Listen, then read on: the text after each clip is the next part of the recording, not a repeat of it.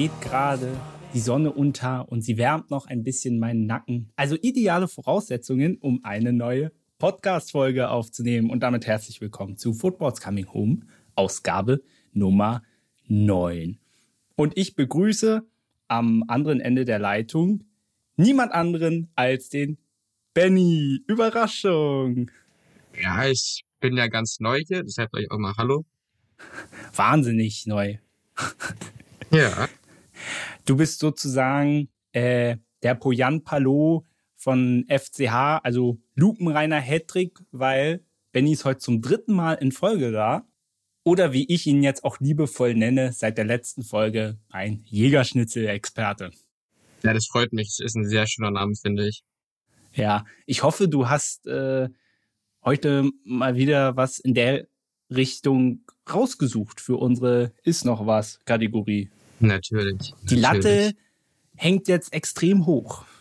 Ja, also ich kann schon mal gleich sagen, so stark wird's nicht wie Jägerschnitzel, aber schon High Quality ah, in meinen Augen. Mann. das glaube ich auch. Wie geht's dir? Ich habe gesehen, du warst am Wochenende irgendwo mit dem Fahrrad unterwegs? Genau, ich ja, irre? ich bin einfach mal spontan zum BER gefahren. Weil, oh, weil, aber ich schon immer hin. Weil ich Bock drauf hatte, bin ich da hingeradelt. Hat Spaß gemacht, ja. Ja, äh, für alle äh, ZuhörerInnen, die mich nicht kennen, ich bin äh, leidenschaftlicher Planespotter. Also ich fotografiere Flugzeuge sehr gerne und ich war als Berliner noch nie beim BER, am BER, so. Ah, abs absolut Horror für mich, aber ist schön da. Also kann man durchaus hingehen, mal in der Freizeit, wenn Corona ja, vorbei ist. Ja, ist schön. Das einzige Kuriosum war, auf dem Rückweg sollte ich über eine Straße fahren, die nicht existiert. das war ein bisschen unpraktisch, aber sonst war super. Ich war aber tatsächlich nicht so weit weg von dir. Ich war nämlich mal zu Hause bei meiner Family, ja, sozusagen auf Stippvisite, wie man immer so schön sagt. Und ja, deswegen zeichnen wir heute auch erst am Montag auf, weil ja, im Zug ist immer so ein bisschen schwierig, also mit Internet und so. Und hier, das ist einfach super entspannt. Und wir können ganz zügellos über den vergangenen Spieltag sprechen. Äh, ja, da ist ja momentan sehr viel los. Ich sag mal nur Trainerwechsel, da kommt man ja schon gar nicht mehr hinterher. Und wir reden natürlich auch über die Super League, die irgendwie gar nicht super ist. und über die Champions League Reform, die ist äh, auch nicht super. Aber da werden wir später eingehen. Wir starten jetzt erstmal, wie immer, mit der Fußball-Bundesliga. Viel Spaß!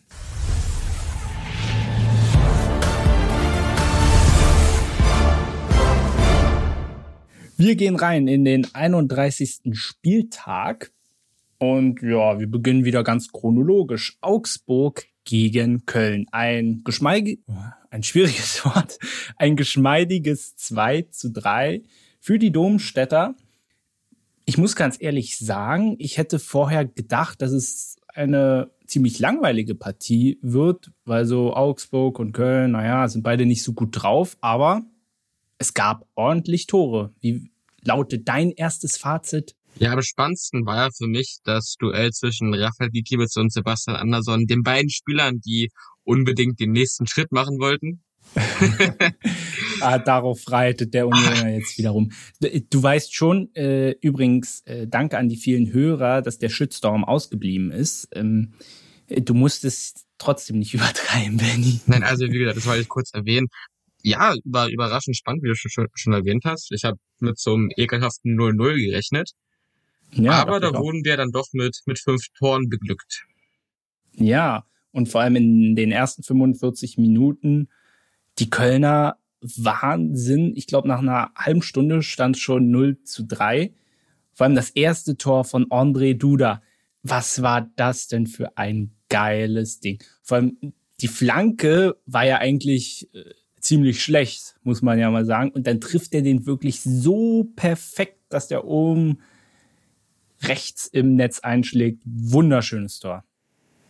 Ja, da kann ich dir nicht widersprechen. Ich muss ehrlich sagen, ähm, aufgrund von meiner Abneigung gegenüber Hertha war ich natürlich für Köln. Punkte im Abstiegskampf. Und als dann hm. die zwei, äh, zwei Tore für Augsburg fielen, hatte ich kurz Angst. Sehr doll Angst, dass Köln das jetzt doch noch irgendwie aus der Hand gibt. Was ja am Ende zum, zum Glück nicht gemacht haben. Aber es war schon wieder so, wo ich hm. mir dachte, du kannst nicht nach drei Toren oder nach einer Halbzeit komplett abschalten. Das funktioniert einfach nicht. Vor allem, weil die zwei Tore auch relativ früh fielen. Ich glaube, das war dann, glaube ich, in der, das zweite fiel, glaube ich, in der 64. Minute oder so. Also noch rund eine halbe Stunde zu spielen. Wenn du die Nachspielzeit sogar noch mit dazu rechnest, sogar glatt. Äh, von daher hätte, wäre das durchaus im Rahmen des Möglichen gewesen. Ich habe ja vorhin angesprochen bezüglich Trainerwechsel. Da gab es, äh, wir bleiben mal kurz bei den Kölnern, hat Friedhelm Fuckel übernommen. Obwohl er doch gesagt hat, er ist mit dem Geschäft fertig. Gut, er wird jetzt auch nur bis zum Saisonende das Amt ausführen. Ähm, trotzdem schön, ihn wiederzusehen. Und man kann, wenn man sich die Ergebnisse so anschaut, zumindest sagen, dass es den Kölnern bis hierhin nicht geschadet hat, diesen Schritt zu gehen. Ja, zumal in dem Spiel oder an dem Spiel auch noch ein anderer Trainerwechsel hängt. Denn auch beim FC Augsburg wurde der Trainerstuhl ein bisschen gerüttelt und Olle Weinziel sitzt wieder Ja, los. heute ganz frisch ist die Nachricht hereingeflattert. Weinziel war ja bereits von 2012 bis 2016 man kann eigentlich sagen, der erfolgreichste Trainer bei den Augsburgern. Unter ihnen haben sie in der Europa League gespielt. Kann mich ganz dunkel dran erinnern, dass sie wohl, dass sie mal Liverpool auch einige Male äh, ein bisschen auf den Schlips getreten sind. Ich fand diesen Schritt trotzdem sehr überraschend, weil ja auch äh, damals Stefan Reuter und er ja nicht im Guten auseinandergegangen sind, als er dann äh, zu Schalke ge äh, gewechselt ist. Ja, wie siehst du denn diese Personalie? Ja, wie du schon erwähnt hast, er war der erfolgreichste Trainer in Augsburgs jüngster Vereinshistorie.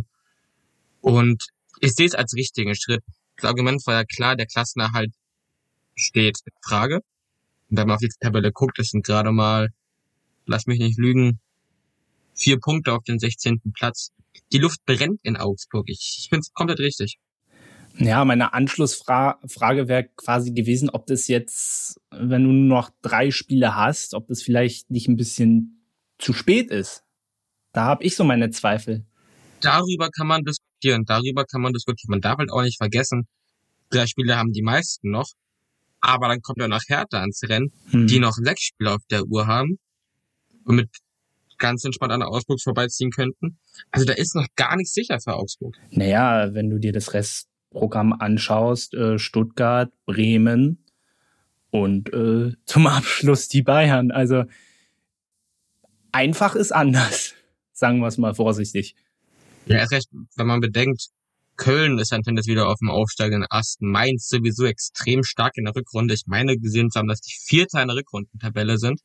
Wahnsinn. Bielefeld, die auch mehr oder weniger konstant punkten. Hertha, die noch massig Spiele offen haben. Also mhm. ist sehr spannend da unten. Die Augsburger müssen sich definitiv noch äh, bewegen, was natürlich äh, besonders zu diesem Trend geführt hat, war jetzt der April, wo sie von fünf, fünf Spielen nur eins gewonnen haben.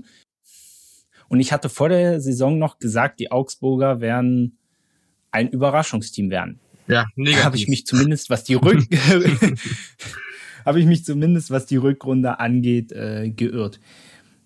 Die Kölner, um nochmal auf die ganz kurz einzugehen, die haben äh, als Restprogramm noch Freiburg, Hertha BSC und Schalke. Also ich denke mal, so wie die jetzt auch drauf sind, sollte das kein Problem sein. Muss man immer vorsichtig sein, natürlich, aber also mit, wenn du die anderen Mannschaften vergleichst mit dem Restprogramm, ist es, ich will jetzt nicht sagen vergleichsweise einfach, aber du Du weißt, ja, worauf ich hinaus darf, möchte. darf man nicht vergessen. Freiburg ist die definitiv bessere Mannschaft. Ich glaube, da sind wir uns einig. Schalke, ja, gut, ich glaube, da braucht man echt nicht mehr viel zu sagen. Auch jetzt mit den Ausschreibungen zwischen Fans und Spielern am hm. letzten, letzten Wochenende, nee, letzten Mittwoch war es, glaube ich. Ja, vergangene Woche. Ja, also Schalke muss man drei Punkte mitnehmen. Und Hertha ist halt, naja, klar spielen die nicht gut, aber trotzdem ist halt massig Qualität im Kader, die an einem guten Tag Köln definitiv nicht übertrumpfen kann. Hm. absolut. Hm. Dann gab es aus Kölner Sicht noch eine traurige Nachricht und zwar Hennes der Achte, der geliebte Geißbock, musste leider eingeschläfert werden. Er war 14 Jahre, das Maskottchen. Ja, es klingt jetzt ein bisschen melancholisch, aber ich fand den schon ganz süß. Schon schade, ne? Aber die werden bestimmt einen neuen Hennes finden. Ja, ich glaube, Hennes der neue steht in den Startlücken, also von daher. Ja. Wir gehen weiter zu Freiburg gegen Hoffenheim. Ein leistungsgerechtes 1 zu 1, obwohl man sagen muss, dass die TSG lange Zeit die bessere Mannschaft war. Der Sportclub ist eher so in den letzten 20 Minuten, hm, haben die richtig aufgedreht, aber dann kam durchaus auch Chance um Chance und dann steht am Ende ein 1-1. Dein kurzes Fazit dazu? Ja, ich glaube, du hast schon nahezu alles gesagt. Was ich noch erwähnen möchte, ist, dass die TSG allgemein unfassbar enttäuschend ist. Also als vor der Saison die Verpflichtung von ähm, von, von, von, von, na, wie fällt der Name nicht ein? Sebastian Hoeneß. Sebastian Hoeneß bekannt gegeben wurde, dachte ich, ja, du hast einen, einen spannenden Kader, einen spannenden Trainer, da kann ganz viel draus werden. Und jetzt, äh, naja, findet man sich, ich würde sagen, gerade so noch mit im Abstiegskampf wieder. Ob für Hoeneß nach der Saison noch der Trainerplatz da ist, der auch mal dahingestellt. Ja. Ich würde sagen, alles im allen eine Saison für die TSG, die sie abhaken können und nie wieder raufgucken sollten. Oh, mein Stuhl knarrt hier, ist ja furchtbar. aber ich gebe dir absolut recht. Was ich im Zuge dieser Partie aber mal ansprechen wollte, ist das Thema Altersgrenze bei Schiedsrichtern, weil sich ja auch Christian Günther und Oliver Baumann sehr positiv über Schiri Manuel Gräfe geäußert haben, der das Spiel geleitet hat und wo es durchaus sein kann, dass es jetzt ein letzter Einsatz war, weil er ist schon 47 und in der Bundesliga haben wir ja diese Regelung, dass du ab, ab 47 dann aufhören musst. Wie, wie findest du diese Regel? Ganz ehrlich, ich finde sie schwachsinnig, weil es aus meiner Sicht immer nach Leistung gehen sollte und solange die Schiedsrichter, ich meine, die machen ja vor der Saison auch ihre Leistungstests und solange sie diese bestehen, also körperlich als auch von der Leistung auf dem Platz noch gut sind, wieso sollen die nicht pfeifen? Ich nenne dir mal zum Beispiel in England Martin Atkinson, der sagt dir bestimmt auch was, der ist 50 mittlerweile und der pfeift immer noch. Ja, ich bin da ganz deiner Meinung. Manuel Grefe war auch vor ein paar Wochen bei einfach mal Lucken zu Gast. Und da hieß es auch von den beiden Großbrüdern, dass sie der Meinung sind, dass es totaler Schwachsinn ist. Weil, wie gesagt, warum nicht? Er ist immer noch ein guter Schiedsrichter in meinen Augen nicht so gut, wie er von vielen dargestellt wird, aber es ist wieder ein anderes Thema. Und es wirkt so, als wenn der DFB krampfhaften Verjüngungen haben will. Wo du dir wieder denkst, ja, muss das jetzt sein? Ist das jetzt wichtig, ob der Schiri auf dem Feld 48 oder 28 ist?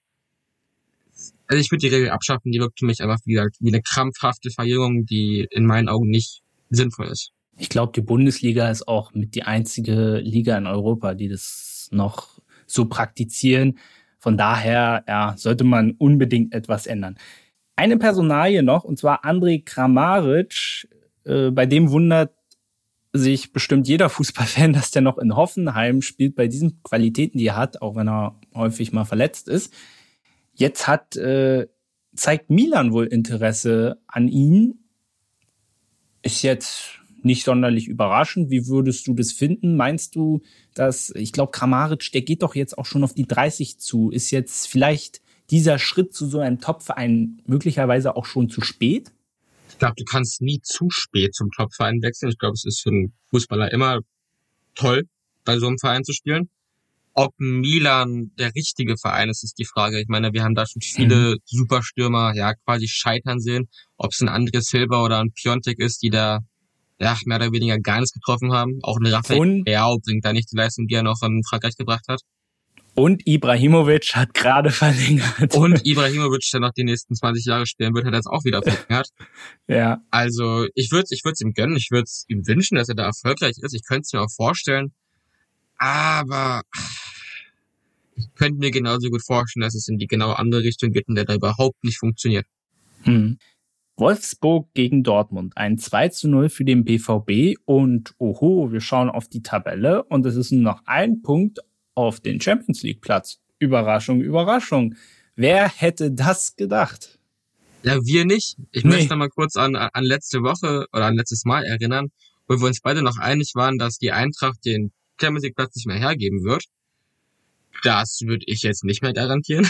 Wobei ich damals schon gesagt habe, äh, wobei ich die Frage in den Raum geworfen habe, ob die Eintracht vielleicht nicht ins Nachdenken geraten würde. Insofern habe ich Bedenken schon angemeldet, nur aus einem anderen Grund, der jetzt nicht so ganz zutrifft mitunter.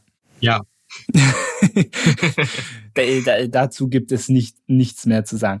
Dann kommen wir mal aber zum Spiel zurück. Es war ja gar nicht so, dass äh, die Dortmunder jetzt besonders herausragend gespielt haben. Es hat, am Ende hat Erling Haaland den Unterschied gemacht.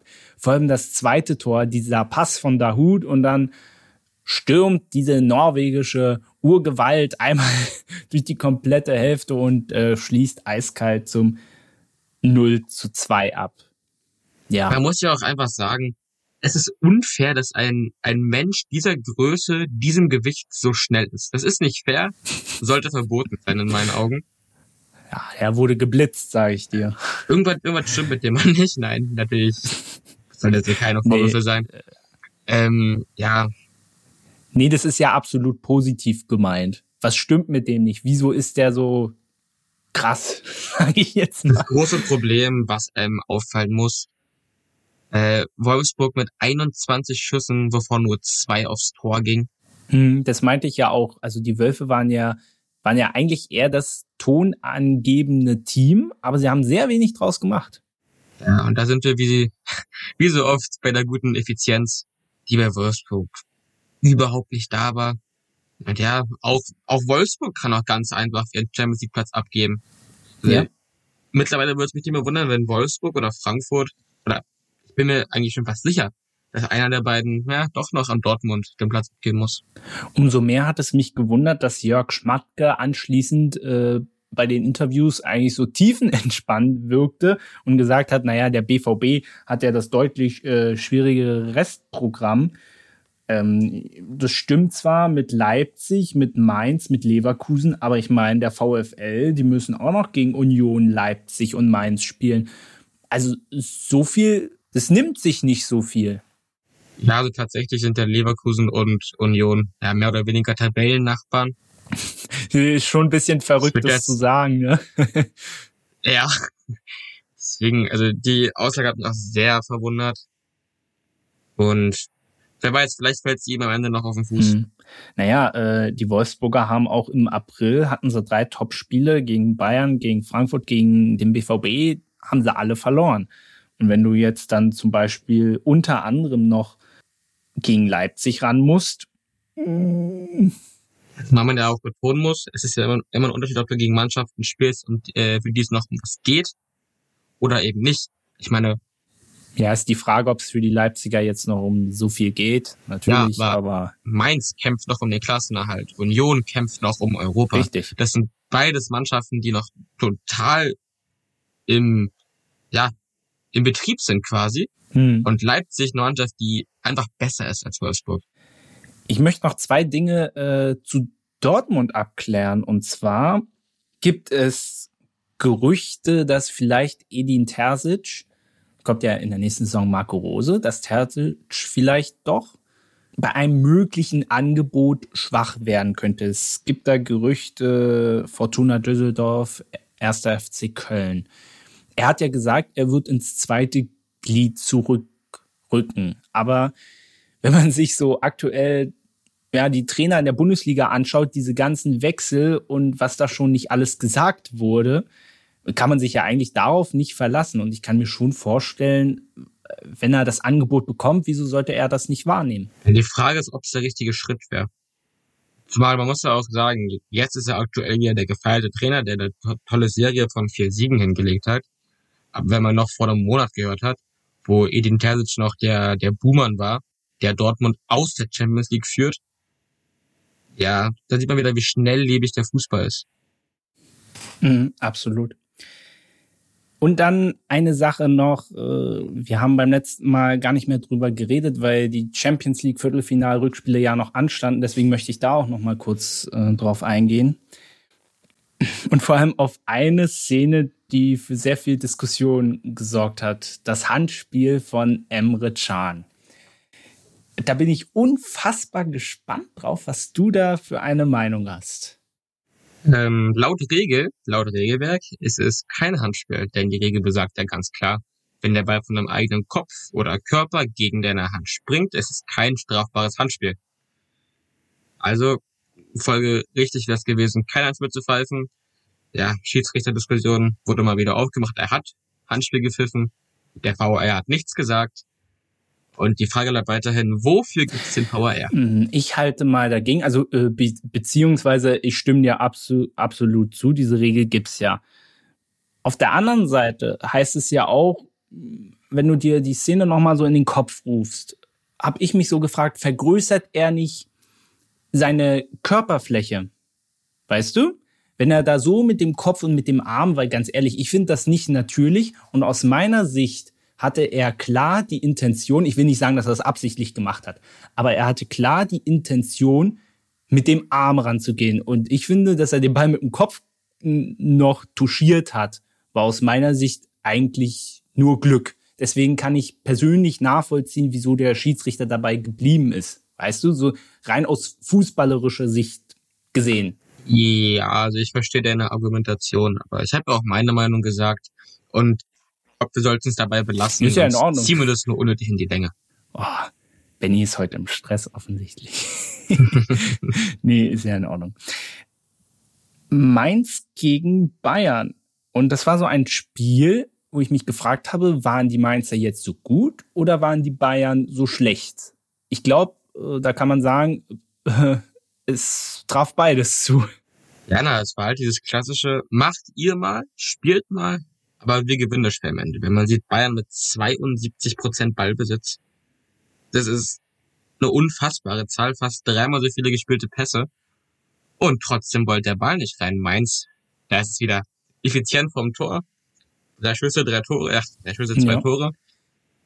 Ja, und so schnell kann es gehen. Wobei sie, hm, wobei sie in der ersten Hälfte, kann ich mich noch dann erinnern, auch zweimal noch das Aluminium getroffen haben. Also es war jetzt auch nicht so, dass die Mainzer nicht, also in den ersten 45 Minuten, in der zweiten Hälfte haben eigentlich nur noch die Bayern gespielt. Aber dass sie in der ersten Hälfte nicht durchaus die Möglichkeiten hatten, um das noch auszubauen. Was ich gerade sehe, was mich gerade ein bisschen äh, erschrocken hat, die Mainzer mit einer Passgenauigkeit von 56 Prozent. Das heißt, nahezu jeder zweite Pass ging ins Niemalsland. Ähm, ja, wollte ich nur mal erwähnt haben, erschreckt mich ganz schön. Aber ähm, muss es noch, man, man muss in dem Fall die Mainzer mal ganz besonders loben. Das ist, sie sind jetzt schon seit sieben Spielen ungeschlagen. Und äh, wenn du dir das Restprogramm anschaust, Hertha, Frankfurt, Dortmund und Wolfsburg, das ist eigentlich schon echt heftig. Deswegen war der Dreier, der kam jetzt durchaus zur richtigen Zeit und vermutlich hatte man mit dem gar nicht gerechnet. So schnell kann es manchmal gehen. Ja. Benny nickt. Großartig. Wir kommen mal zu den Bayern. Äh, Wolf Fuß, der das Spiel für Sky kommentiert hat, sagte schönerweise zum Spielstil der Bayern, sie spielen mit dem Champagnerglas in der Hand.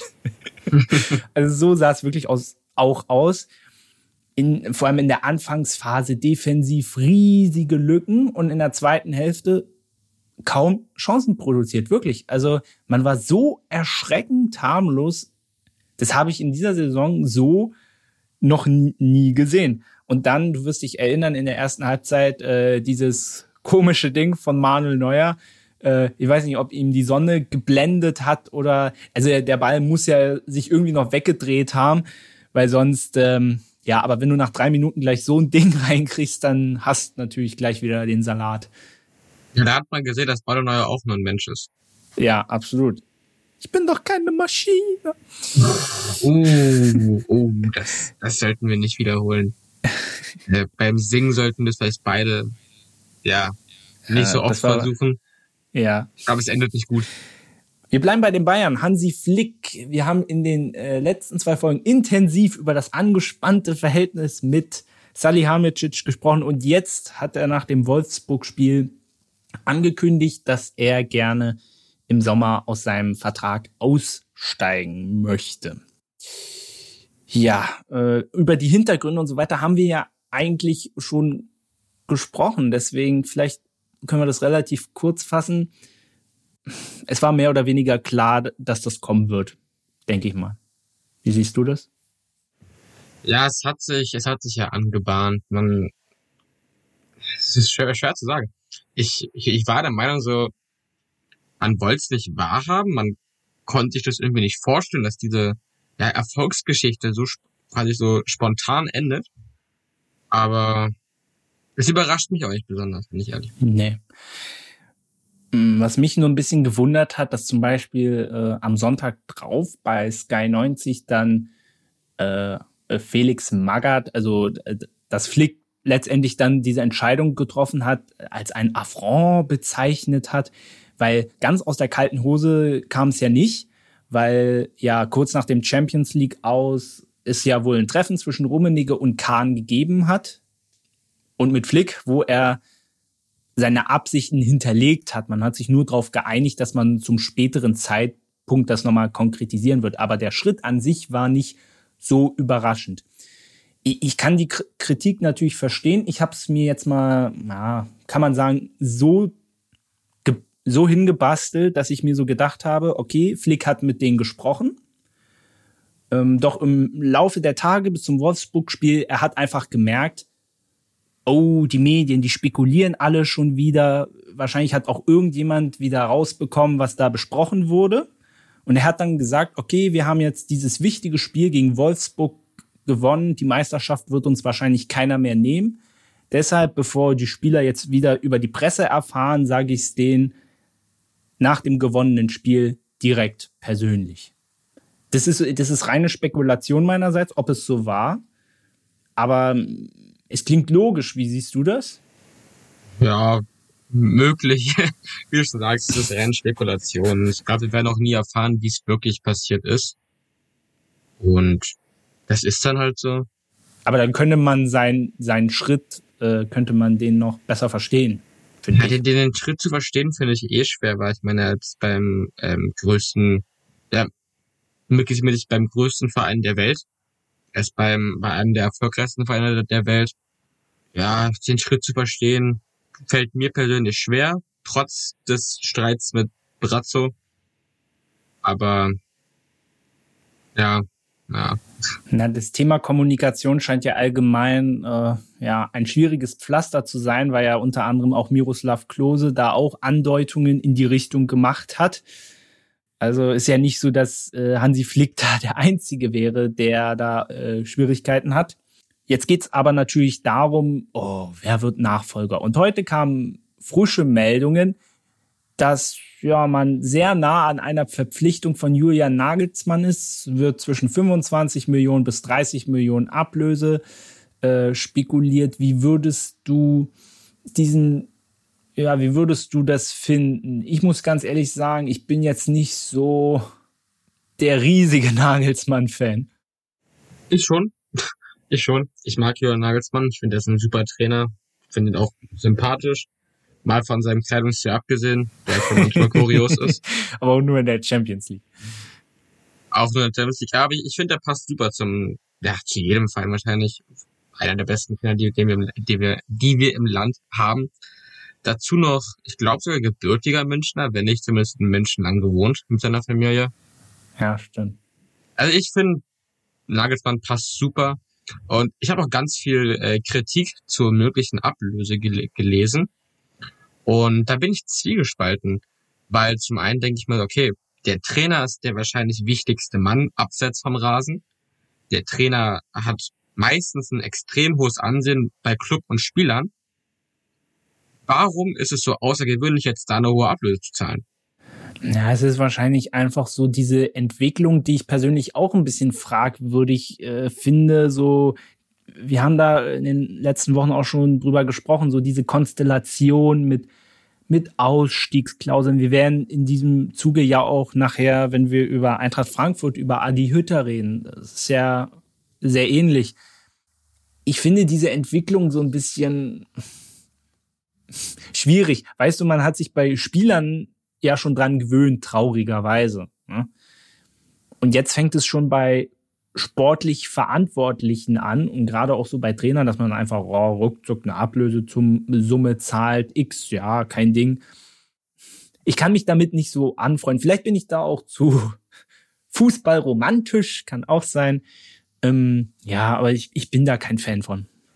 Ja, wie gesagt, ich, ich, ich sehe das ein bisschen anders. Ich denke mir halt auch, auch so, Nagelsmann hat, hat er noch einen laufenden Vertrag und wenn du jemand aus seinem Vertrag rausholen willst, dann zahlst du halt Geld. Das ist bei Spielern so gewesen, das ist bei allem, allen, allen anderen so, so gewesen. Nur beim Trainer ist jetzt ein großes Novum, wo äh, der Aufschrei groß ist. Wie gesagt, ich, ich, ich finde das gar nicht komisch. Ich finde das ja auch nicht überraschend. Das hat sich in meinen Augen auch, auch schon angebahnt. Sind auch schon für andere Trainer klar geringere Ablösungen, aber auch schon Ablösungen gezahlt. Und wenn jetzt so ein Top-Trainer wie Johann Nagelsmann aus seinem Vertrag rausgekauft wird, dann ist so eine Ablöse in meinen Augen, ja, was heißt gerecht? Was ist denn an so einen Beträgen schon gerecht? Aber ja. fußballerisch gesehen normal. Mhm. Und trotzdem kann ich mich nicht damit anfreunden. Aber das ist ja auch okay. Äh, wir ja, werden ich, ich kann mich, ich kann mich mit Ablösen in Millionenhöhe eh nicht anfreunden. Aber man muss sie ja leider akzeptieren. Ja, hilft ja nichts. Äh, äh, wir reden schon sehr lange über die Bayern. Ein kleiner Punkt noch. Äh, Champions League aus gegen PSG. Man muss äh, angesichts der zweit, äh, des Rückspiels muss man sagen, dass es äh, dann, ich will nicht sagen verdient war, aber man hat in der ersten Halbzeit schon gl extremes Glück. Ich glaube, Paris hat dreimal das Aluminium getroffen, wenn ich mich nicht täusche. Und ja, am Ende war es so ein 50-50-Spiel. Es war ganz knapp und dann gibt's halt mal so Spiele, da verlierst du das auch mal.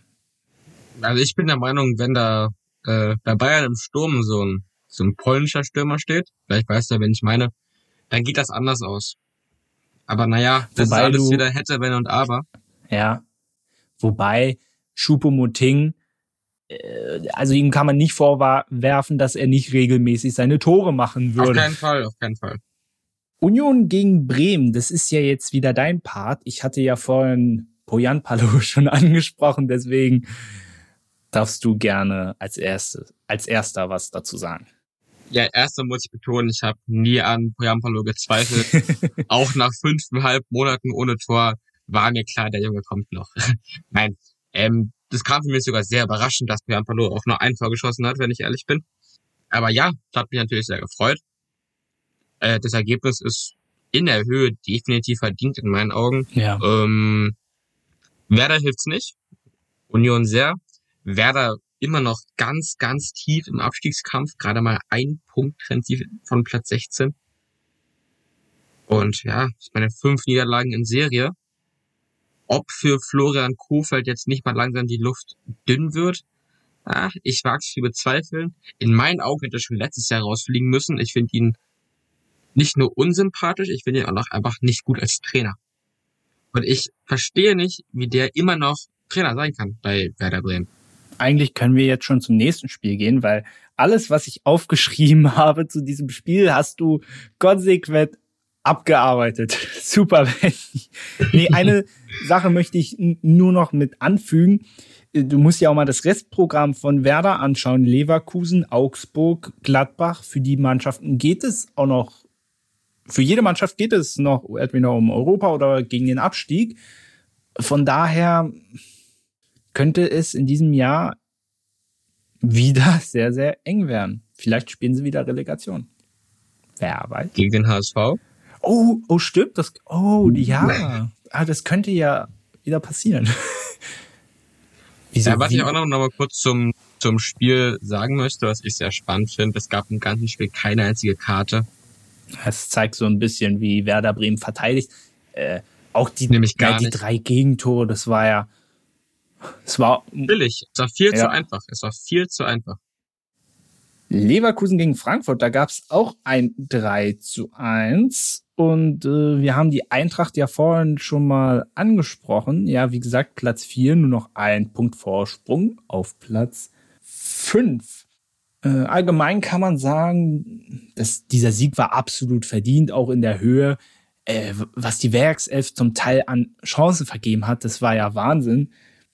Ja, dein Eindruck zum Spiel? Ich habe nicht mehr äh, so viel dazu zu sagen.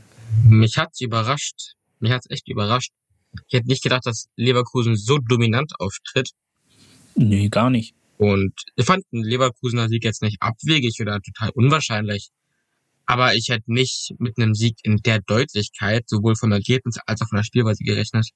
Was ich sehr interessant fand, äh, ist, dass Florian Wirz in der Startelf stand und heute seine erste Abiturprüfung abgelegt hat. Ach, da kommen wieder Zeit an die Schule zurück. Obwohl, ja, Abitur haben wir ja beide nicht, ne? Soweit kam. Aber aus uns uns ist trotzdem was geworden. Äh, wir sitzen jetzt, Bis jetzt Montagnachmittag zusammen und nehmen Podcast auf. Ob das jetzt eine, ja, ob das jetzt eine äh, Verbesserung ist, das müssen die Leute da draußen entscheiden.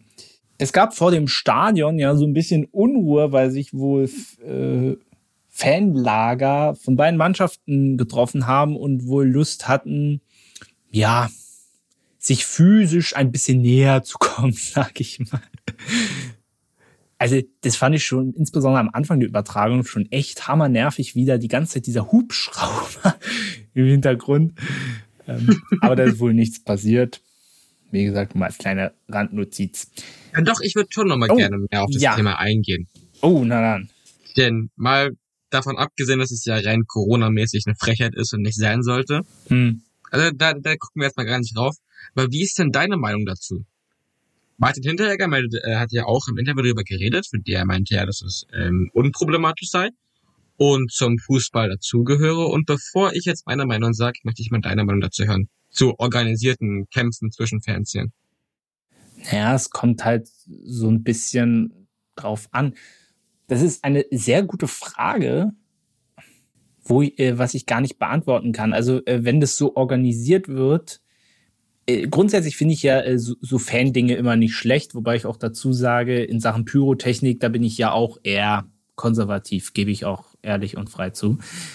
Hm, trotzdem, ähm, wenn man auch sagt, das Stadion ist leer und die Fans sollen nicht kommen, ich verstehe nicht, wieso es da immer Leute gibt, die das. Ja, aber davon würde ich jetzt mal jetzt mal ganz absehen. Sagen wir normales äh, normale Zeit, Zuschauer drinne, kein Corona, ne? Ich will jetzt einfach nur mal über dieses prinzipielle Thema organisierte Kämpfe zwischen Fanszenen reden. Organisierte Kämpfe meinst ja, du? Ja, ja. Ach so, äh, aus meiner Sicht, äh, da gibt's nicht viele Meinungen, weil für mich ist physische Gewalt ein No-Go und nur indem man sagt irgendwie, ach, wir machen jetzt im Rahmen eines Fußballspiels. Wie gesagt, das hat ja dann auch nichts mit dem Fußball direkt zu tun. Weil da treffen sich einfach nur Leute und dann ho, ho, ho, hauen wir uns einfach mal alle gegenseitig einer aufs Maul. Ich finde es so ein bisschen hm, merkwürdig, wie man dann so den Denkmantel des Fußballs nimmt, um dann da ein bisschen Bambule zu machen. Sage ich jetzt mal sehr abgedroschen. Naja, da geht's ja nicht unbedingt um die Fußballvereine, sondern nur um die, um die Fangruppierungen. Und ich bin da auch ein bisschen anderer Meinung, ich sehe dann nämlich überhaupt kein Problem. Weil ich denke mir, wenn die sich kloppen wollen, ja dann lass sie doch. Wenn, wenn wir beide uns auf die Fresse hauen wollen würden, wir wollen halt treffen und uns auf die Fresse hauen, dann ist das halt so.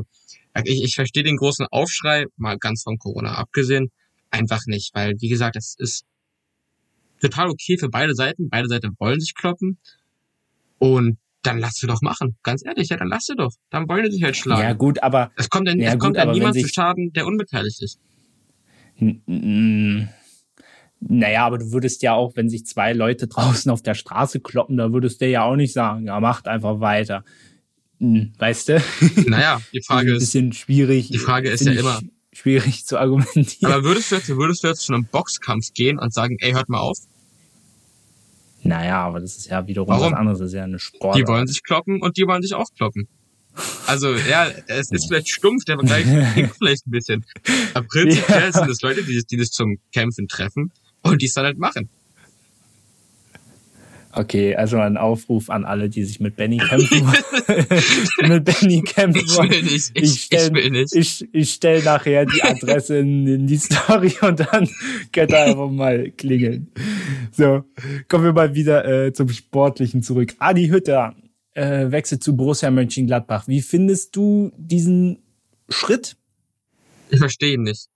Äh, er ist mit Frankfurt kurz vor der Qualifikation für die Champions League und wechselt jetzt zu Gladbach, wo es gut möglich ist, dass er dieses Jahr überhaupt kein äh, internationaler Fußball gespielt wird.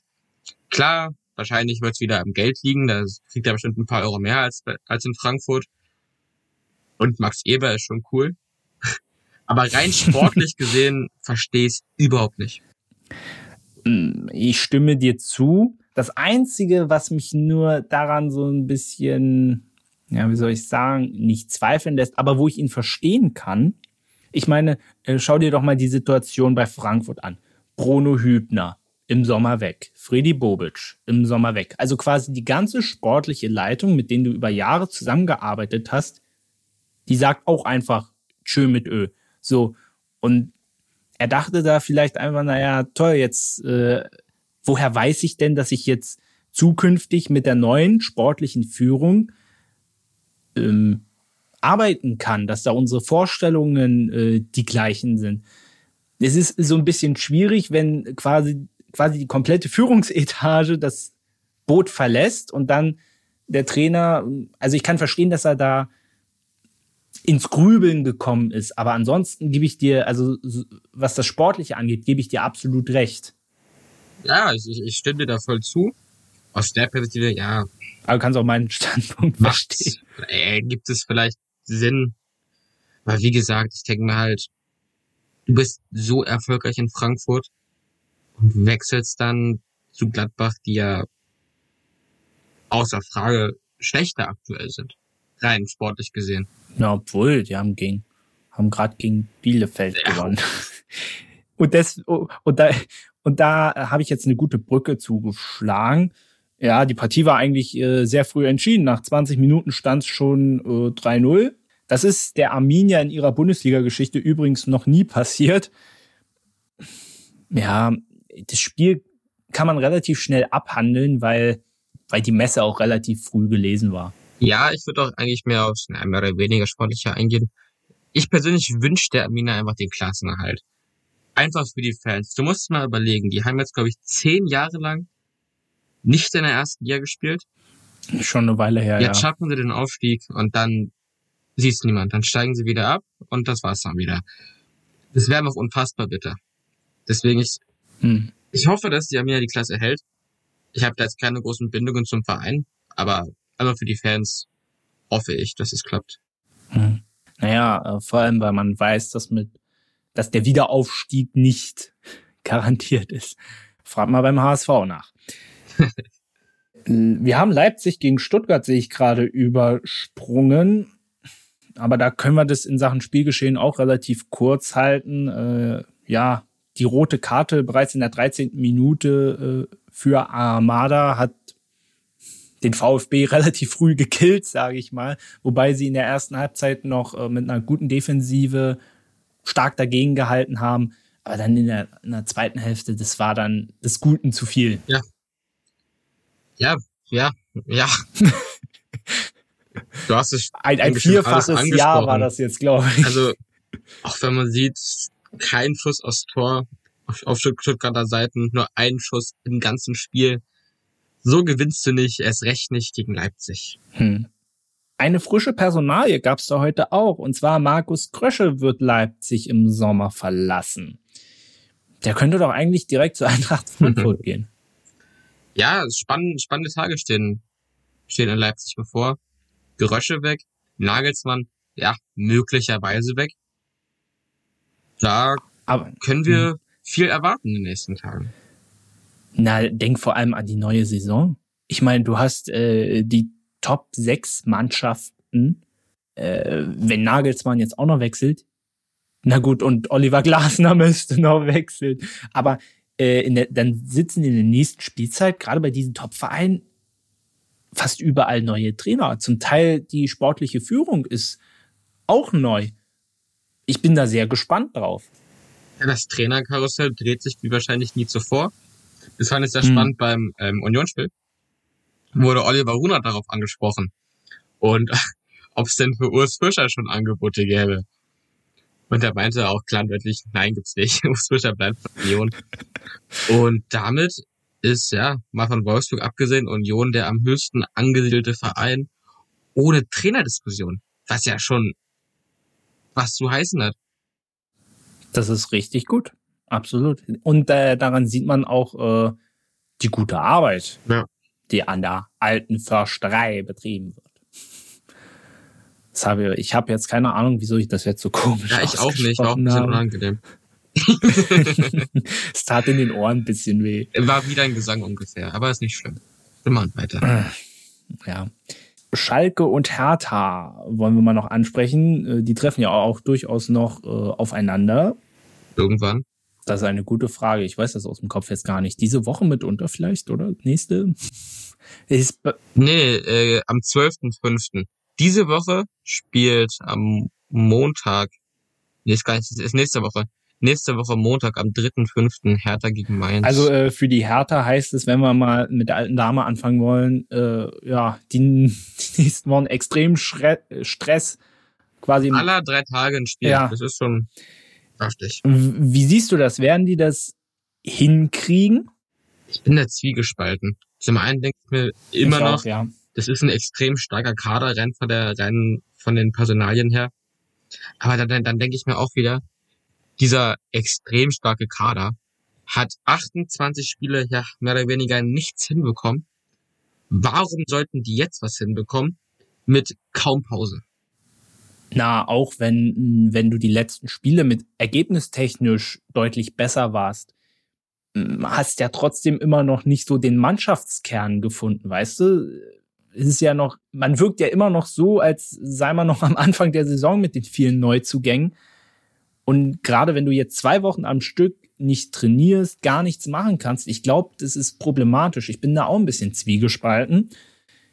Äh, vor allem, weil es ja mit Dynamo Dresden ja durchaus auch ein schlechtes Beispiel äh, gibt. Letztes Jahr zwei Wochen in Quarantäne gewesen, dann ja sang und klanglos abgestiegen und jetzt dieses Jahr das spielt äh, dasselbe Spielchen in der dritten Liga, nur dass sie jetzt um Aufstieg mitspielen und äh, gerade dabei sind, den zu versemmeln. Ich glaube, jetzt am Wochenende 3-0 gegen Halle verloren und Trainer Markus Kauzinski auch äh, gefeuert.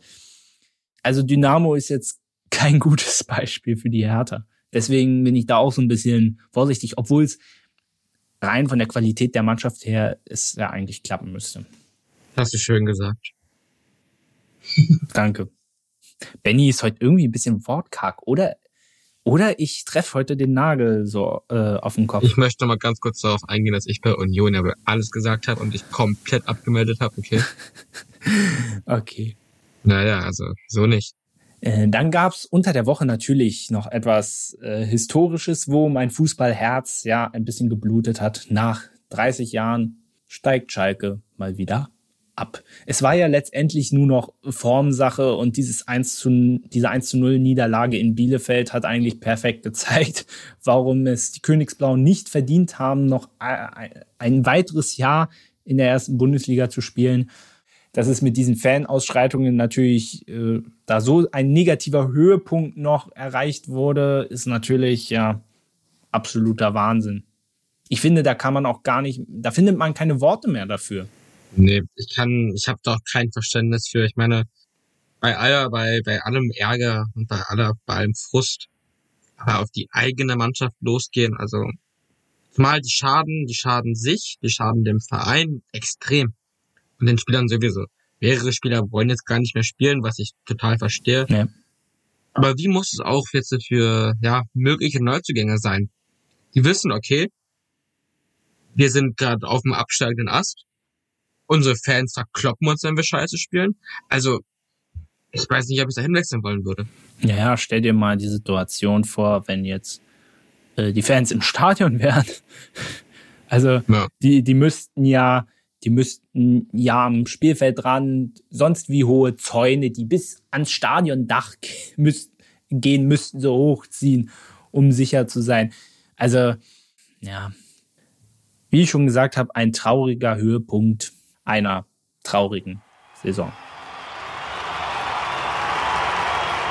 Und traurig geht es hier auch weiter mit der European Super League. Benny lacht sich gerade, weil ich. ja, aber, aber es passt doch. Weißt du, über diese Frustgrenze bin ich schon hinaus, weil das ist ja schon eine Woche her mittlerweile. Jetzt bin ich einfach nur noch traurig. ich konnte wirklich auch die Nacht, wo das so rauskam, nicht gut schlafen. Wie ging's dir? Ja, also mein Schlaf hat sie nicht beeinträchtigt, das kann ich ja schon mal sagen. Was bist du für ein Fan? ja, ist Frechheit, ich weiß. Aber ja, ich als, ja, ich als, ich als Chelsea-Fan war wenig überrascht, aber auch einfach enttäuscht, dass ja, mein Verein quasi bei so einer Scheiße mitmacht. Ja. Und da habe ich mir auch die Frage gestellt, so, okay, kann und will man das noch unterstützen? Kann man die Fanliebe weiterführen, obwohl dein Verein so eine Scheiße mitmacht? Und da dachte ich aber auch wieder, okay, jahrelang hat man Spiele verfolgt und über Tore gefreut.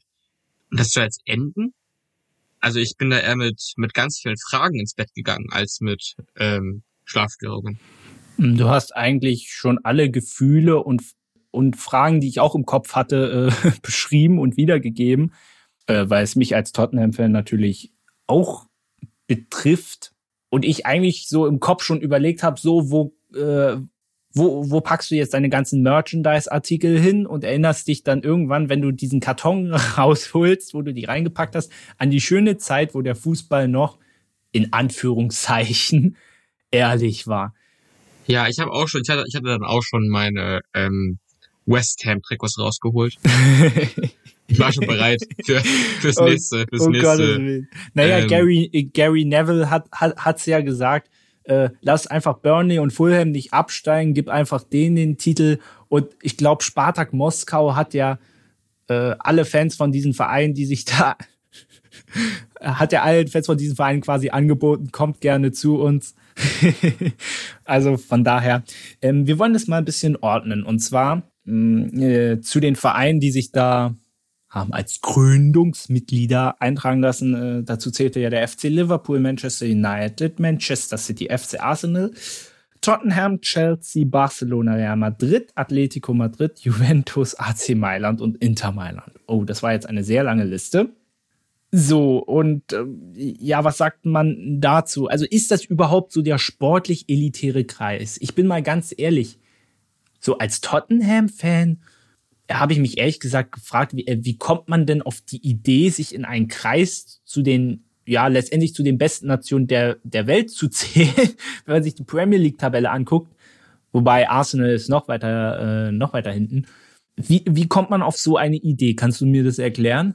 Ähm, ja, das ist einfach, würde ich behaupten, weil, weil, weil die den größten Markt haben. Du, mhm. hast, du hast in Asien und Amerika, was ja, naja, mehr oder weniger die Zielgruppe dieser Quatschliga wäre, hast du ja extrem viele Fans der Premier League und auch der Big Six, egal ob jetzt Arsenal und Tottenham sportlich gesehen eher Flop Six sind. Aber der Markt ist halt groß, was diese Teams angeht. Mhm.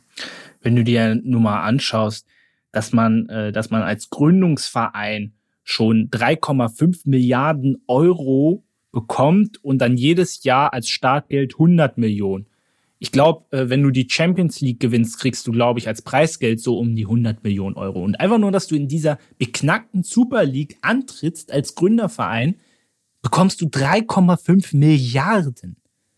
Was das ich sind, auch immer noch nicht ja. Wo kommt das Geld her? Also, hä? Na, von der, äh, äh, war das nicht die JP Morgan Investment Bank in, in äh, da gab es doch irgendeine so Bank, die das Ganze finanziert hat. Die das übrigens jetzt auch von diesen Plänen zurückgetreten ist. Nur mal so.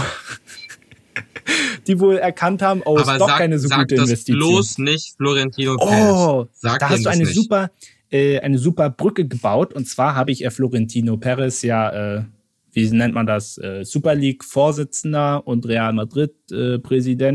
Ich habe mal die drei dämlichsten Aussagen von ihm rausgefunden. Über die können wir gerne mal diskutieren. Aussage eins. Ich möchte kurz betonen, da gab es viele ja. Aussagen. es war nicht so einfach, sich auf drei zu beschränken. Wir werden mit Sicherheit nicht aus der Champions League rausfliegen. Auch nicht aus La Liga, nichts dergleichen. Außerdem fügt er ja noch hinzu, dass ja, der Fußball die einzige globale Sportart der Welt wäre und die äh, großen Vereine ja ihrer Verantwortung nachkommen müssen, die Wünsche der Fans auf die Wünsche der Fans einzugehen. ich ich, ich habe auch einen Blogbeitrag darüber geschrieben, könnt ihr bei FFM mal nachschauen. Da habe ich mich schon zu geäußert, den verlinke ich euch auch in der Beschreibung. Und da habe ich mir auch die Frage gestellt, also äh, welche Fans meint er eigentlich? Also die Leute, die ihm das Geld geben und aus Katar, China und KKG kommen, sind keine Fans, sondern nur Zuschauer. Ja, da, da ging es natürlich um den amerikanischen und asiatischen Markt. Das ist ja wenig überraschend, dass man jetzt die zahlungsbereiten Märkte bedienen will. Ja, die richtigen Fans standen einen Tag später vor den Stadien zum Teil. die richtigen Fans haben uns dagegen gewehrt, ja. Ja. Das ist ja, ist ja genauso eine Aussage, die hast du schon auch auf Zettel stehen, die klaue ich dir jetzt. Ja. Äh, dass sich Leute zwischen 16 und 24 nicht mehr für den Fußball interessieren. Und als ich das gelesen habe, da dachte ich mir so, ähm, wo? Naja, also äh, ich führe die Aussage mal noch ein bisschen äh, weiter. Er sagte, die jungen Leute sagen, die Spiele sind ihnen zu lang. Also müssen wir etwas ändern, wenn wir wollen, dass der Fußball weiterlebt. Also er sagt im Prinzip, äh, äh, weil die jungen Leute nicht mehr 90 Minuten durchhalten, müssen wir jetzt anfangen. Beim Fußball gucken will ich kurz also, beim Fußball gucken. also in was für einer Welt lebt dieser Typ eigentlich? Wirklich, äh, und das meine ich jetzt nicht äh, aufs Menschliche bezogen, aber so wie er sein Amt ausführt, hoffe ich, dass er möglichst bald das Zeit, Zeitliche segnen wird. Weil so verblendet kann man überhaupt nicht sein. Wie wäre es, wenn man den äh, jungen Fans mal äh, damit entgegenkommt, dass man die Eintrittspreise nicht so, äh, äh dass, äh, dass die Eintrittspreise für junge Menschen keinen Wucher darstellen? Wie wäre es denn damit? Aber naja, gut, da würden ja wieder Wie? Einnahmen weg. Du willst keine 70 Euro zahlen? Ja. Ist ja auch eine Frechheit von dir, sowas zu erwarten. Also wirklich. Oh, und, und eine Aussage habe ich natürlich noch. Äh, ich muss mal kurz so. Ach ja, hier, genau. Wenn gesagt wird, das sind die Reichen. Nein, ich bin nicht der Eigentümer von Real Madrid. Real Madrid ist ein Mitgliederverein. Alles, was ich tue, ist zum Wohl des Fußballs. Jetzt machen wir dies, um den Fußball zu retten, der sich in einer kritischen Situation befindet. Also er spricht damit äh, auf die Corona-Pandemie an, dass ja äh, durch die fehlenden Zuschauereinnahmen etc. ja, dass sie da so viele Schulden gemacht haben. Also ich sag mal so, äh, dass der FC Barcelona äh, Schulden von über eine Milliarde Euro hat, liegt nicht an Corona, ähm, sondern ja, woran liegt das wohl? An zu hohen Spielergehältern. Am Ende fragt man immer, woran sie Leyen hat. Woran hat sie nun die Leyen? Ja, keine Ahnung. Dass Barcelona vielleicht Steuer. Äh, nein, nein, ich, ich gehe da nicht näher drauf ein, soll sich jeder sein eigenes Bild machen. Aber ganz ehrlich, das ist eine. Man könnte natürlich jetzt behaupten, dass man sich einfach nur von seiner dass man sich da verwirtschaftet hat. Nein, nein, nein, nein, das nein, nein, nein. Zugeben nein. Will. Aber das ist natürlich, ja, ja aber das ist natürlich ganz realitätsfern, sowas zu behaupten. Na, ganz ehrlich, äh, du musst doch gar nicht schlau wirtschaften, wenn du einen Investor im Hintergrund hast. Der schießt dir doch immer Geld nach. Du, da, da musst du nicht äh, drüber nachdenken, dass sich so Ausgaben und Einnahmen so ungefähr äh, die Waage halten. Wenn du einen Investor Schöne hast, Grüße ist doch alles egal, kannst City, du das ja. Geld zum Fenster rausschmeißen. Das aber wehe, wenn der Investor irgendwann mal äh, keinen Bock mehr hat. Schöne Grüße an 1860. Ja. ja. also, ja, was soll man dazu noch sagen? Ich könnte, wenn ich das sehe, ich könnte schon wieder äh, an die Decke springen. Was man auf jeden Fall äh, trotzdem positiv erwähnen kann, dass äh, Borussia Dortmund und Bayern diesen Quatsch von Anfang an nicht mitgemacht haben. Ich kann mich erinnern, dass zum Beispiel äh, bei den Anfangsrecherchen Bayern sogar als Gründungsmitglied in den Berichten auftauchte und Dortmund wohl als Team, was äh, welches man einladen wollte, scheint wohl am Ende nichts dran gewesen zu sein.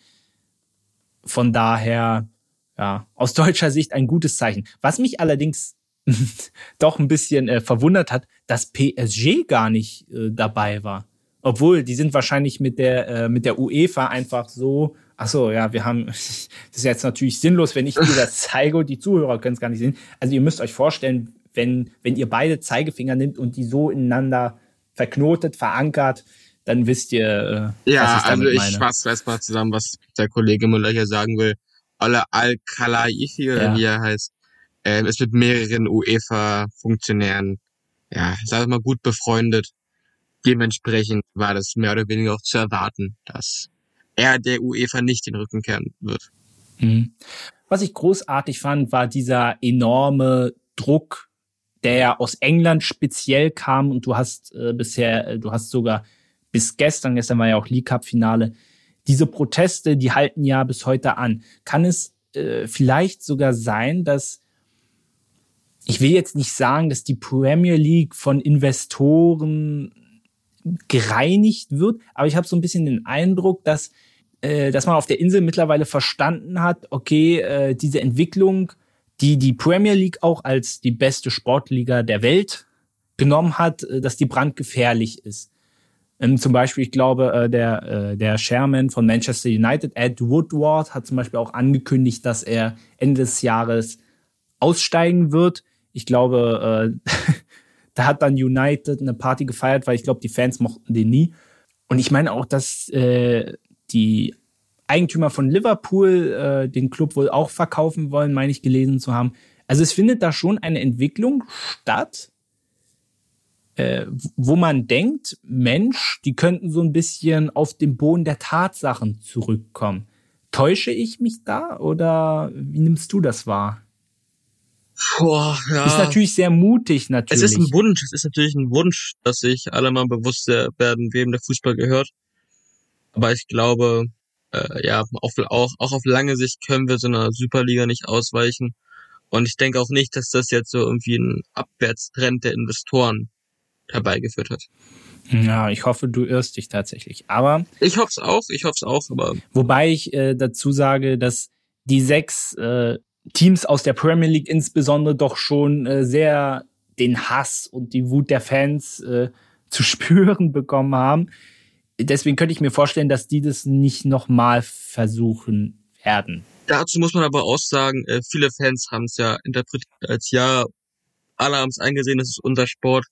Ähm, bei den Big Six der Premier League war auch noch, was man nicht vergessen darf, die Politik. Ja. Ein Riesengegner. Es wurden äh, extrem, es wurden höhere Steuerklassen angedroht, höhere Einnahmenversteuerung und so weiter. Also es wurden schwerere auch ja, für Arbeitserlaubnisse, andere Kriterien angedroht. Also alles in allem hätte man es den englischen Vereinen so schwer gemacht, dass das wieder sinnlos gewesen wäre. Und das ist auch ein Riesenteil, ja. den man einfach nicht vergessen darf. Ah, verdientermaßen, absolut. Definitiv. Hm. Äh, was natürlich in diesem Zug, äh, in diesem Zuge sehr untergegangen ist, ist die Tatsache, dass die UEFA eine neue, knallige Champions League Reform beschlossen hat. Ich muss sagen, als ich das gelesen habe, war ja das, das war ja mitten in diesem Super League Wahnsinn. Es hat mich nicht mehr gejuckt. Wochen zuvor habe ich mich mit, äh, habe ich mich über diese Reform aufgeregt. Wir werden gleich inhaltlich mal darauf eingehen. Und dann war es mir einfach Schnuppe. Das musst du dir mal vorstellen. Ja, ich glaube, die UEFA hat es auch als smarten Schachzug durchgeführt. Die haben das clever gemacht. In dem Atemzug nämlich alle über die Super League aufregen ja. und alle die UEFA als Heilsbringer zumindest kurz interpretieren einfach mal sowas raushauen, mit der Hoffnung, dass es niemand merkt. Aber auch da gibt's jetzt wieder viel, viel ähm, ein negatives Feedback auch von Spielern. Ich glaube, Ilkay Gündogan hat sich dazu schon öffentlich geäußert. Ja. Toni Kroos schon mehrfach äh, auf Twitter, Podcast und so weiter. Äh, Pep also auch das findet auch. erneut keinen Anklang. Mhm. Nur glaube ich da, dass das nicht zu verhindern sein wird. Hm. Naja, äh, Alexander Schäferin sagte ja, nicht nur die Fußballwelt, sondern auch die Gesellschaft und Regierungen stellen sich gegen diesen Nonsens eines Projekts. Mit dieser Idee spuckt man allen Fans und der Gesellschaft ins Gesicht. Also das sagte er äh, über die Super League. Wo ich sage, äh, er hat zwar vom Inhalt her recht, aber wie man immer so schön sagt, wenn man im Glashaus sitzt, sollte man nicht mit Steinen schmeißen, weil äh, wer hat denn über Jahre den großen Verein immer erstmal immer mehr Geld gegeben? Dann gab es ja vor paar Jahren, dass in jeder Top-Liga der vierte Platz ja auch fix zur äh, Champion, äh, dass man sich über den vierten Platz auch fix für die Champions League qualifizieren kann. Kannst du dich noch an die Zeit erinnern, wo der vierte Platz, wo man da noch Qualifikation spielen musste? Ja, ich weiß doch, als Bayern ähm, 2012, 2011 dritter Platz wurde oh, und dann äh, Champions League Quali musste. Ja, ja. Die Bayern waren auch, waren auch die erste Mannschaft, die aus der Champions League Quali bis ins Finale kam. Wow. Mhm. Äh, jetzt habe ich, äh, diese Information war so phänomenal, jetzt habe ich den Faden verloren. Also, wir wollten zu Jefferin zurückkommen. Ja, äh, und einen Blick auf die neue tolle Champions League-Reform werfen, die ab 2024 gilt.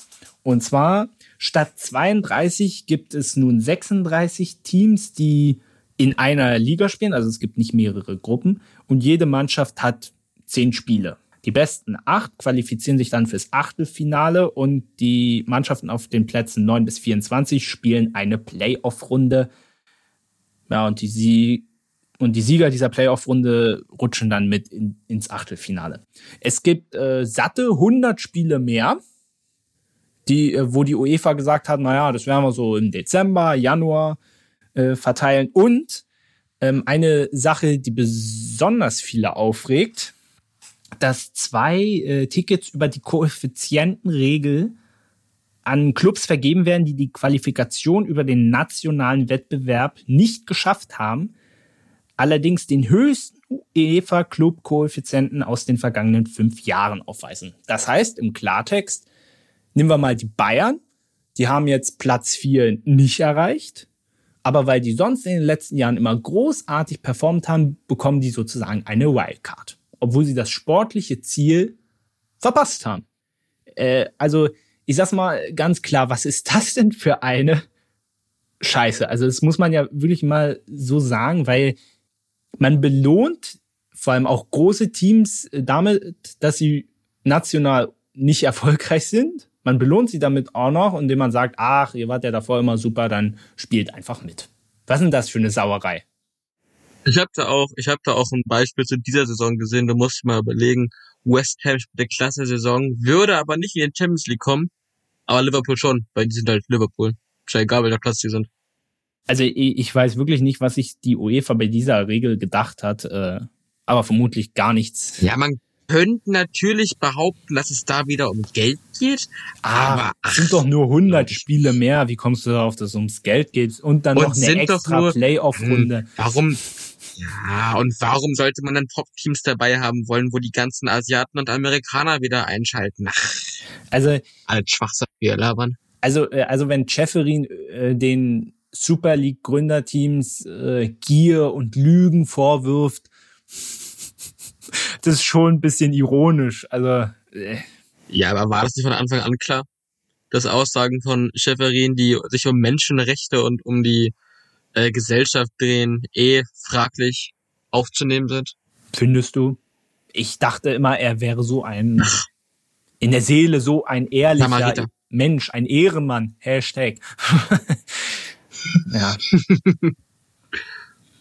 ja. Die Brüder in Berlin, der Köln. Ja. Also man muss ja dazu sagen, ich finde das ja an sich so mal so im Ligasystem, ich finde es nicht komplett unattraktiv.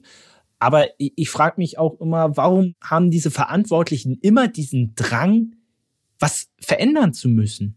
Ja, das verstehe ich auch nicht. Ich muss auch sagen, dass das System an sich, ich finde es jetzt nicht total schlimm, wenn ich ehrlich bin. Aber war das jetzt nötig? Musste man das jetzt ändern? Also. Na, es wird, na, es kommt ja immer das Argument, dass die Gruppenphase so langweilig ist.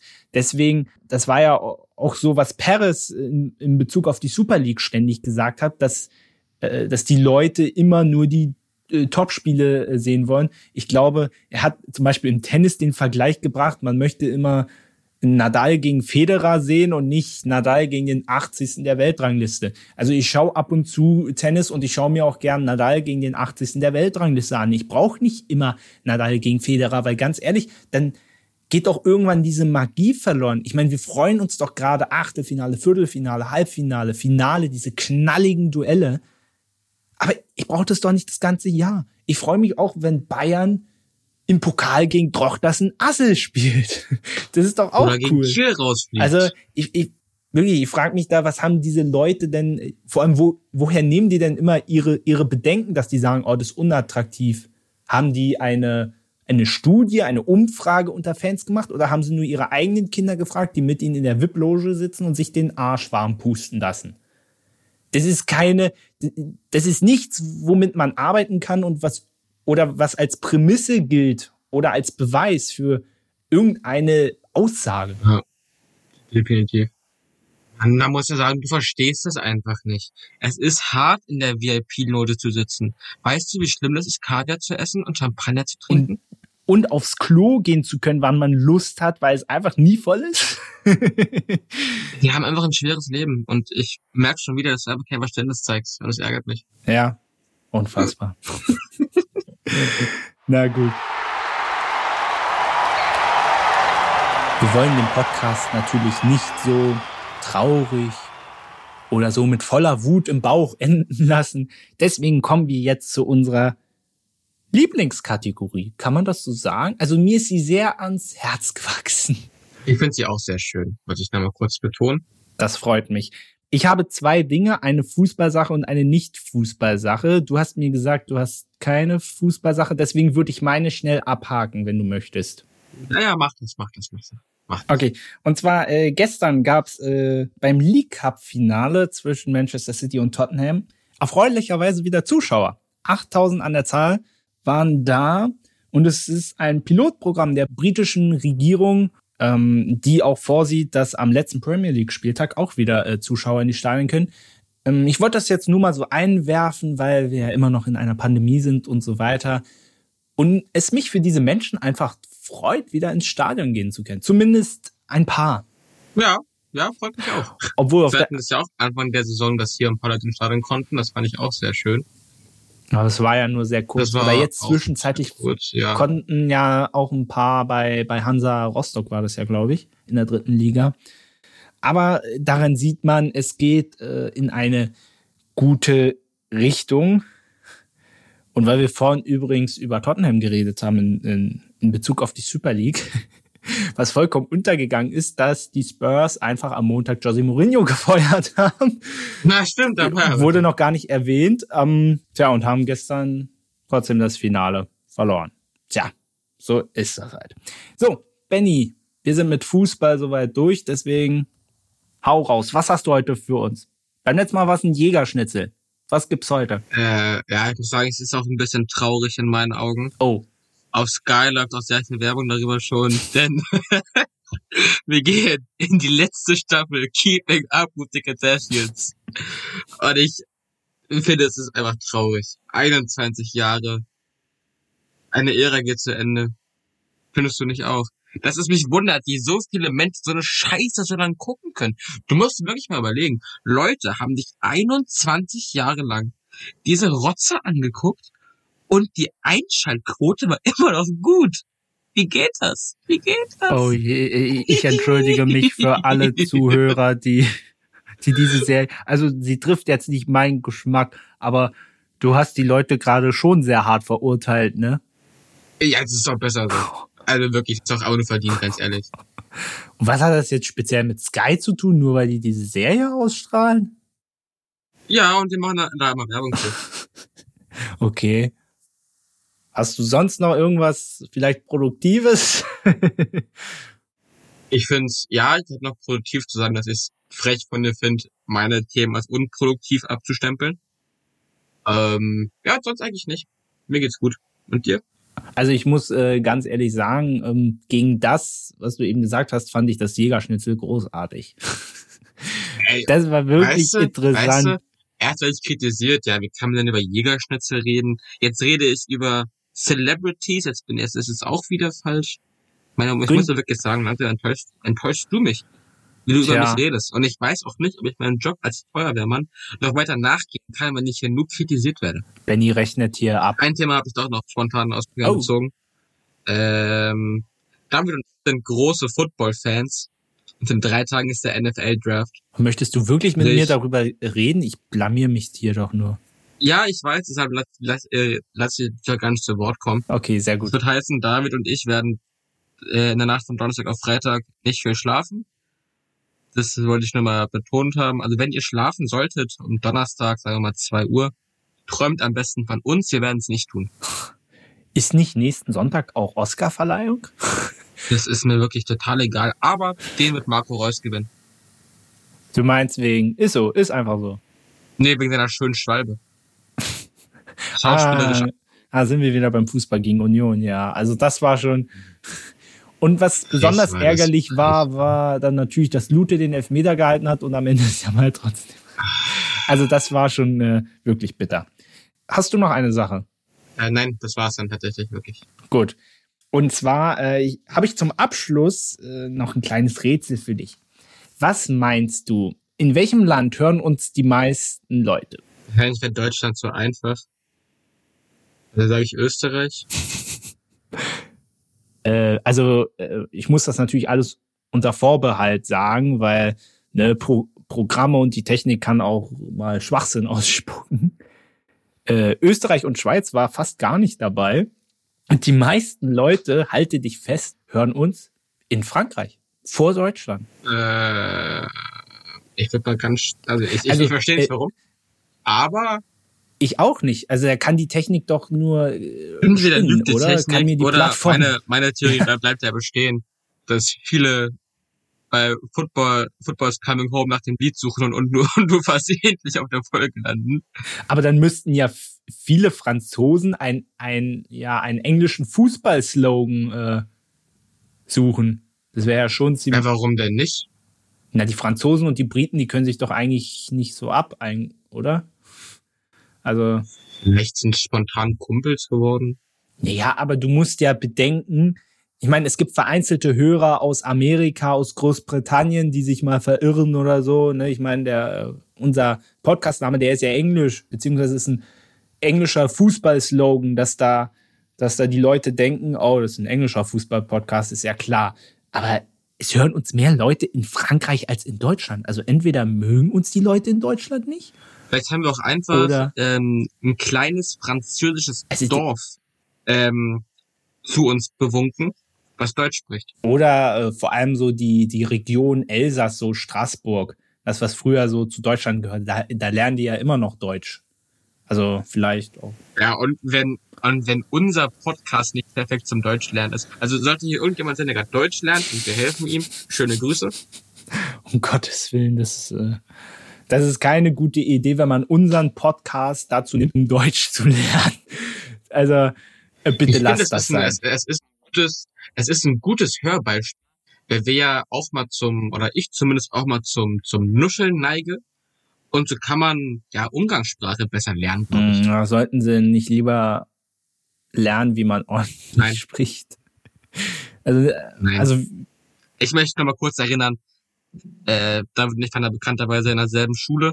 Wir hatten, glaube ich, nie Englisch zusammen. Oh, das ist eine gute Frage. Doch, in der siebten, weiß ich gar nicht. In der siebten zusammen. Auf jeden Fall waren da die Hörbeispiele, die uns gegeben wurden, auch teilweise fraglich von der Aussprache und vom Verständnis her. Dementsprechend. Deswegen können wir es heute auch nicht. Das hast du es gesagt, aber ja. kann man so interpretieren, wenn man möchte. Für alle Franzosen da draußen, die unseren Podcast hören, bitte schreibt mir mal eine Nachricht bei Instagram unter FFM. Es interessiert mich wirklich, wie ihr äh, auf den Podcast gestoßen seid. Vor allem, es müssen ja extrem viele sein, also mehr als in Deutschland. Das, das kann ich eigentlich gar nicht glauben. Gut, extrem viele bei uns Hörerzahlen ist jetzt auch nicht mehr als fünf. nee, ja. sind mehr als fünf. Ich glaube, äh, das waren, Boah. Äh, muss mal kurz überlegen, 59 aus Frankreich. Das ist schon ein paar mehr als hast du recht, ja. Ja, vor allem, es kann ja auch nicht eine Person sein, die alle Folgen hört, weil das ist ja gerade mal die neunte. also von daher, schreibt mir unbedingt, ich bin da sehr gespannt. So, dann sind wir mit unserem heutigen Programm durch. Ich sehe auch, wir reden schon wieder viel zu lange. Ich finde, man kann uns nie zu lange lauschen. Ah, meine Schwester hat da eine andere Meinung. Liebe Grüße, sie schneidet den Podcast. Eisern, ja. Von daher wird sie jetzt sagen, jetzt macht endlich Schluss. Und dementsprechend machen wir das jetzt auch. Benny, hast du noch? Äh, ganz kurz, ich möchte spontan was, was einwerfen. Eilmeldung aus Bremen. Florian Kofeld bleibt zum Ende der, bis zum Ende der Saison im Amt. Hat es Werder gerade nochmal offiziell bekannt gegeben. Wollte mal kurz einwerfen. Ja. Äh, dem ist nichts hinzuzufügen. Und mit dieser sportlichen Meldung verabschieden wir uns von der heutigen Folge. Benny, danke, dass du wieder da warst. Und äh, war meine Ehre, wie immer. Ja, einen Einwurf habe ich noch. Ich habe ja beim letzten Mal gesagt, für alle aufmerksamen Hörer, dass ich einen speziellen Gast in meinem Podcast haben werde. Ich hatte eigentlich geplant, das in dieser Folge zu machen. Allerdings kam es da zum äh, Terminschwierigkeiten, wie es oft so ist. Also das ist aufgehoben.